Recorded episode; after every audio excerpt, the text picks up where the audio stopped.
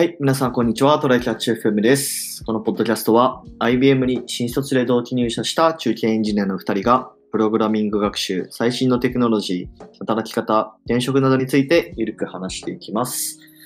ではやっていきましょ超う。てか雑談の前の雑談なんだけどさ、この最初に、最初に言ってるうんなんか挨拶みたいなやつ、中堅エンジニアっていう単語、なんか、あれ？ちょっと思っちゃったんですけど、ほう中堅エンジニアってなんか適切な言い方なのかな？なんかその年年齢的な意味でなんか言ってるんだけど、どうなんだろう。まあでも中堅って割と概念的だよね。あの、ジュニアとかシニアってなるとある程度なんか会社ごとに基準があるけど、うん。中堅っていうと、ああまあなんか入社してしばらくやって、もうある程度一人で、一人でって言うとあれだけど、なんかちゃんと、なななんだろうな、ある程度実装してやっていけるエンジニアなんだろうなっていう感じがする。ああ、なるほど、なるほど。概念いや、なんか的というか普通にこう辞書とかで調べるとなんか会社の、会社や団体の中心となって活動する人とか、なんかね、なんかちょっとハードル上がりそうななんか意味合いが出てくるから、ちょっと気になっただけです。えー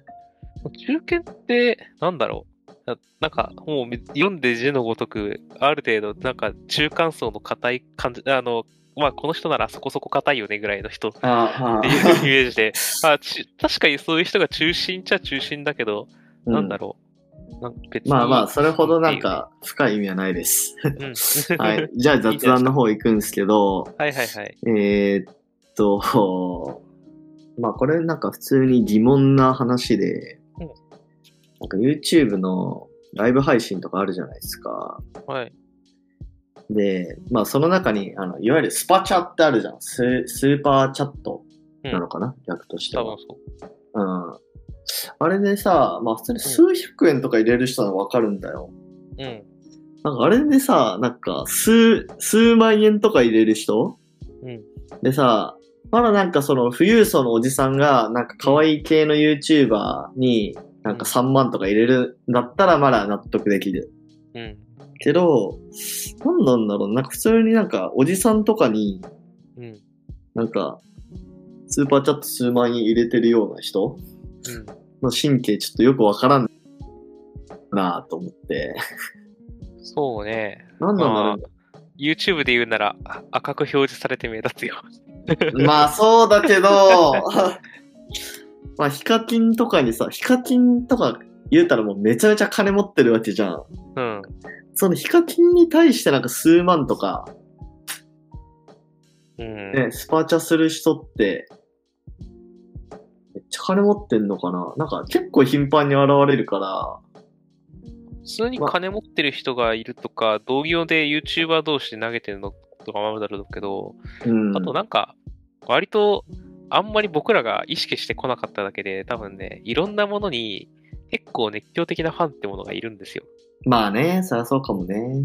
アイドルとかだけじゃなくて、まあ、あれもね、うんある種アイドルなのかもしれないよね。あれだけ有名になって、昔からね。見てて結構いろんなコンテンツを出してるってなると、うなんかこん。う、もう本当にこの投稿者大好きなんだよねって人は一定数きっと現れて、この、もう毎日楽しくしてもらってる俺っていうのでやる人がいると思うよ。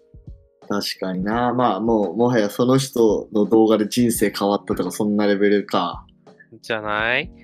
なんかあの、なんだろうな。いえーっと、やばい、こなんか、明確な名前を出すと悪口になっちゃうからあれなんだけど、なんか、あの、なんだろうね。えーっと、うわちょっと意識高い系の、ま、うんうんうん末路みたいな人だと、ちょっと宗宗教味というかさ、洗脳されてんなって感じあるけど、なんかああいうエンタメ系だと、そうね。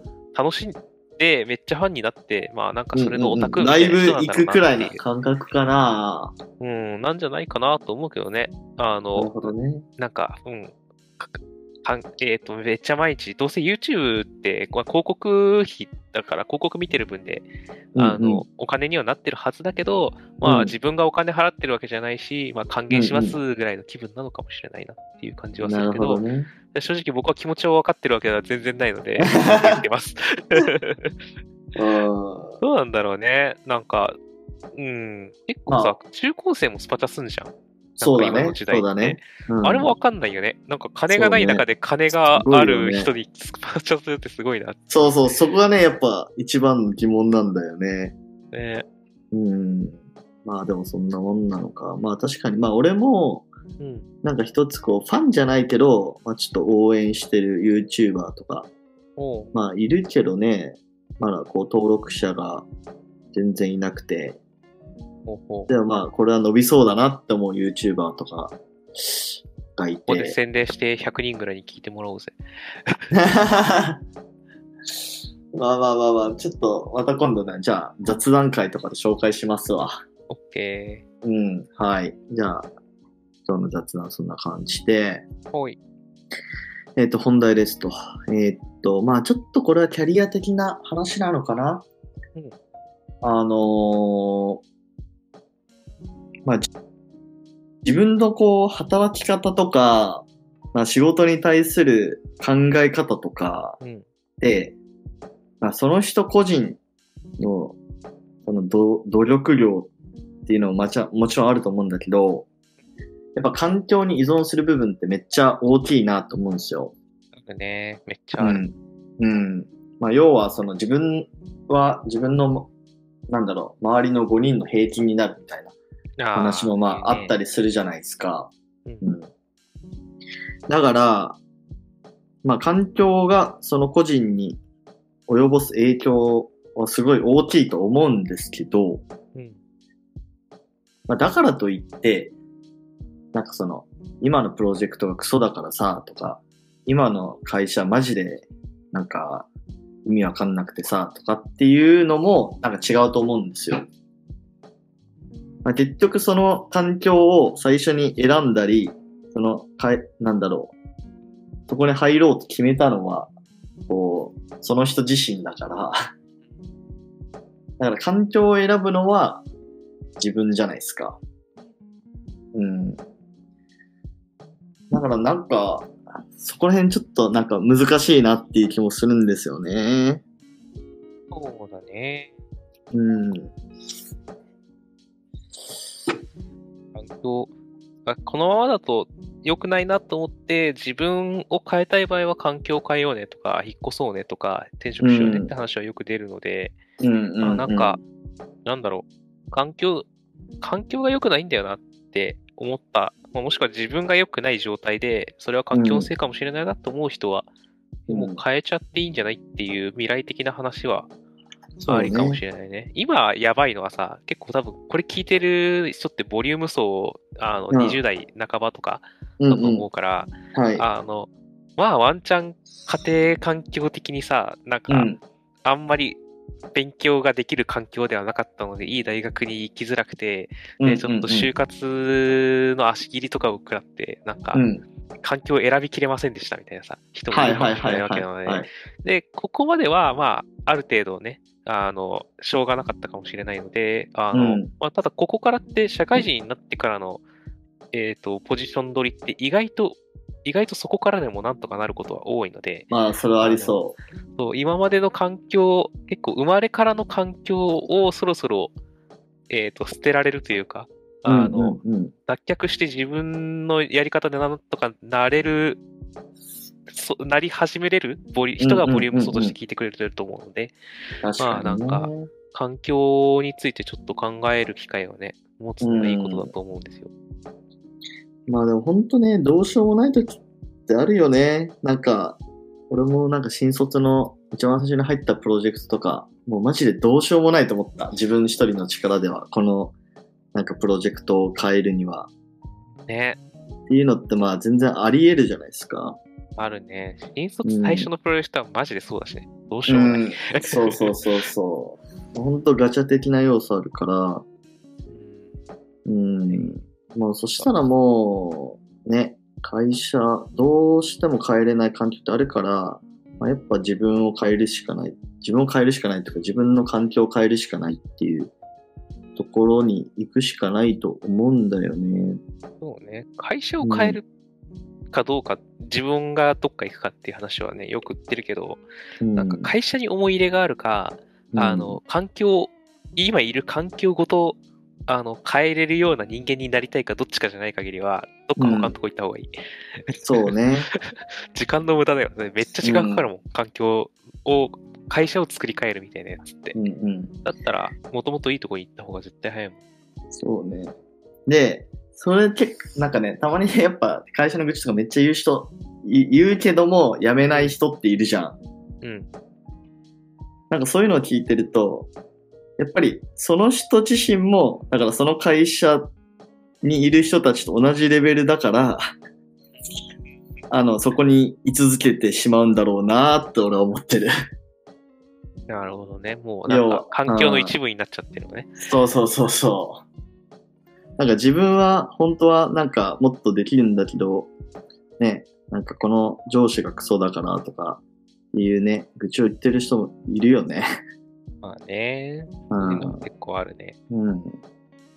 結構、なんか、ただ、えっ、と、転職ってあんま簡単じゃないし、みたいな話と、なんだろう、うんうんそもそもあんまり変化を、そういう人ってあんまり環境を変える方向の変化を好む人ってあんまりいないイメージがあるので、うん。いやまあうん多分、なんだろう、変化を好む人だったら、ぐ愚痴を聞く頃には、もう、ま、その会社移った後だったりするっていう問題がそうそうそうそうそう。辞める人ってね、言わないんだよね、大体。早いんだよな、やめるま気でが。づいたら辞めてるんだよな。そうそうだ だから、まあ、その辺はね、確かにあるとは思う。まあ、僕は、その中間ぐらいだったかもしれない。あの、うんうんうんうん。コスタさん、なんか、あの、転職するかもって言ってるけど、きっと辞める辞める詐欺ですよねって、もういろんな人に言われてた。もう、そうね転職するって報告した時すら、ああ、なんかコスタさん辞めないんだと思ってました、なんだかんだって言って。まあ、コストなんだかんだね、本格的にその転職始めるまで数年くらいかかったんじゃない？うん。まあ、うんなんか、一時期別に転職しなくてもいいかなって思ってた、なんか、うん。あの、環境、社内の、あまあ、ポジションによってもさ、全然環境違うから、はい環境がはい。いい時期があったんだよね。まあね、はいはい、はい。っていう意味もあって、ちょっと、まあ、てあの、のんびりしてたっていうのもあったし、うんうんうんあとはそ、の、行き先がさ、あの、これはその転職しない人の言い分としてわかる。僕、気持ちがわかる部分として、うんうんなんか、よし、ここが嫌だなって思って、この場所が嫌だなって思って、じゃあうん他のところに行かなきゃっていうのは分かったんだとして、うん行きたい場所ねえんだよな、みたいな話になどこ行ったらいいか本当に分かんなくなるんだよね。そうだね。多分ね、うんみんなあの、変えたい先がちゃんと明確に分かっ、あの、ここ行ったら絶対いいなっていうのがあんまりハードル高すぎずに、うんかうんうん。なんだろう。な、なんだろうな、もう、グ Google のこのめちゃめちゃ人気のスポジションに入ったらめっちゃ楽しいだろうなとかそういうんじゃなくて、あの、まあ、自分がちょっと頑張ればいけるぐらいの、この会社に行ったらいいなっていうようなのがあればね、みんなやる気がするんだよ、ある程度。ある程まあそうなのか。なんかやる人が倍ぐらいになると思う。こ 個人的には、なんか今いる場所が嫌なら、なんか別にやりたいところじゃなくても別に移ればいいじゃんって思っちゃう部分あるけどね。ああね、労力がね、まあ、まあリスクもあるあるでしょうけど、そうね。あ、あと、あれだよ。あの、前職はその、な、なんだろう。新卒で入ったのが大手だったから、給料が割と良かったから、うんうんうん、ここでちょっと給料もらいながら考えるかっていう気持ちになったよね。う んまあ給料が安かったらね、僕も一旦給料がちょっといいところに移ってから考えるかっていうのはあったかもしれない。うんうんうんうん。そういう意味では一部満足してたからなのかもしれないね。ほど。難しいな。まあ、そうね。まあでも確かに、あの、宮地の言う通り、やべえと思ったら変える、うんとりあえず変えるのはかなりやべ、やべえと思ったらリセットする。あもうね、思考力落ちてるか、まあ思考力落ちてる可能性が結構高くて、そういうやばいところにいるときって、うんうんあの、まあだからこそ、まともなところに移れるかどうかも賭けではあるんだけど、うん。うん。あの、ま、頭がまともじゃないときって、あの、急いで逃げなきゃっていう判断すらできなくなってるから、そうね一旦他行って落ち着いた方がいい可能性はあるよ。うん。まあ、しかもそういうとこいればいるほど抜けれなくなるっていうのはね、あったりするじゃないですか。足かせ増えるしね、なんか後輩が増えたとか、担当業務増えたとか、ね、そうそうそう。そうなんだよね。うん。ねえやっぱ環境の選び方って難しいけど、やっぱりこれじゃ絶対にないなって思ったら行動はした方が、うんうんなんか自分のし、ほんまあ、なんか、結果楽になるし、自分のためにいいと思いますよね。そうね。だから、まあなんだろうな、結論、結論としてはっていうか、まあ結局環境は自分にめちゃめちゃ影響するんだけど、結局、その場所にいるのは自分の責任なんで、うん。うん。やっぱ自分次第な部分は、まああるんだろうなっていう気がしますよ。ね。うん。だから、まあ、自分と環境を切り離しすぎないっていうか、環境も自分で選選んでるんだし、選べるんだぞっていう意識があるといいよねっていう感じなのかな。そうね。まあ、そこをちゃんとこう、なんだろう、自分の責任でどんどんね、あの、自分の環境を選んでいかないと、結局自分にツケが回ってくるというか、うん。うん。いう気が、なんとなくしてますね、僕僕は。そう環境変えない、変えないっていう選択肢も当然ありではあるし、ただあの、うん環境を変えるっていうのも選択として、能動的にやるのは当然として、環境を変えないっていうのも、ちゃんと考えた結果、能動的に選んで変えないっていうのは大事な気がするよね。確かに確かに。うん。もう全然戦略、戦略じゃないけど、考えがあって、自分はこう、この環境がこういう理由でいいから変えないんだっていうのは全然ありだけど、それはもう考えた方がね、絶対にいい そう、本当にそうなのかっていうのを。うん。ですかね。まあ、やっぱり環境を変えるためにはね、なんだろうな。個人的にはやっぱ、上司に自分のモチベーションを伝え続けるっていうのが、個人的にはいいかなと思ってるけど、どうなんだろうな。どこの会社でもそういうのってできるものなのかな。うちは会社とか業界とかがね、やっぱやりやすいからそうなるけど、うんまあある程度少しずつは変わると思うから、まうん。あ、あの、今、今の中で何かをちょっと変えたいっていうんだったら、それをやるとか、うんあの、環境を変えましたっていう人が、そのか新しい環境で、より良くして、より良い経験を積んでいくとかのために、最初からちょっとそういうのをアピールしとくとかっていうのは、なんかオプションとしてありだよね。なんかガラッ会と変えれないけど。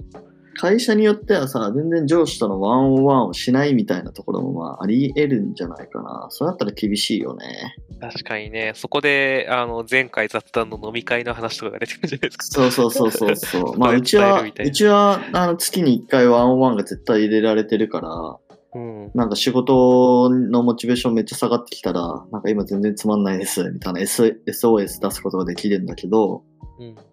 本当にね、なんか四半期に1回とかだったらさ、めっちゃつまんないと思ってても上司に伝えれなくて、上司もさ、ある程度部下がなんか SOS 出してたらさ、なんかまあ自分の部下でさ、うつ病とかを出したくないじゃない。うん。だからまあ、チーム移動とか考えてくれるかもしれないけど、えー、なんかうん、過労になるほど忙しくない上司だったら、最悪あの、別にし何かしょ、まあ、リアルです、合ってるんだったら書類渡すついででもいいし、あのメールをちょっと送るとかでもいいから、なんかちょっと相談させてくださいって言って、ダメっていう人そんないないと思うんだよね。うんうん。まああと、そうね、書面でも全然いいかもね、月次レポート的な感じで。あ、そうだね。それは全然ありだと思う。うん。なるほど、なるほど。まあ、それ聞いてもらえないようだったらね、もうすでに環境がやばいので、あの 移動した方がいい。環境を変えようになる。確かに、確かに。はい。まあ、そんな感じですかね。ね。はい。えー、じゃあこんな感じでですね、週2回のペースで配信しているので、Apple Podcast もしくは Spotify でお聞きの方はぜひフォローお願いします。じゃあ今日はこんな感じで終わりましょうか。はい。はい。ありがとうございましたじゃあありがとうございました。またね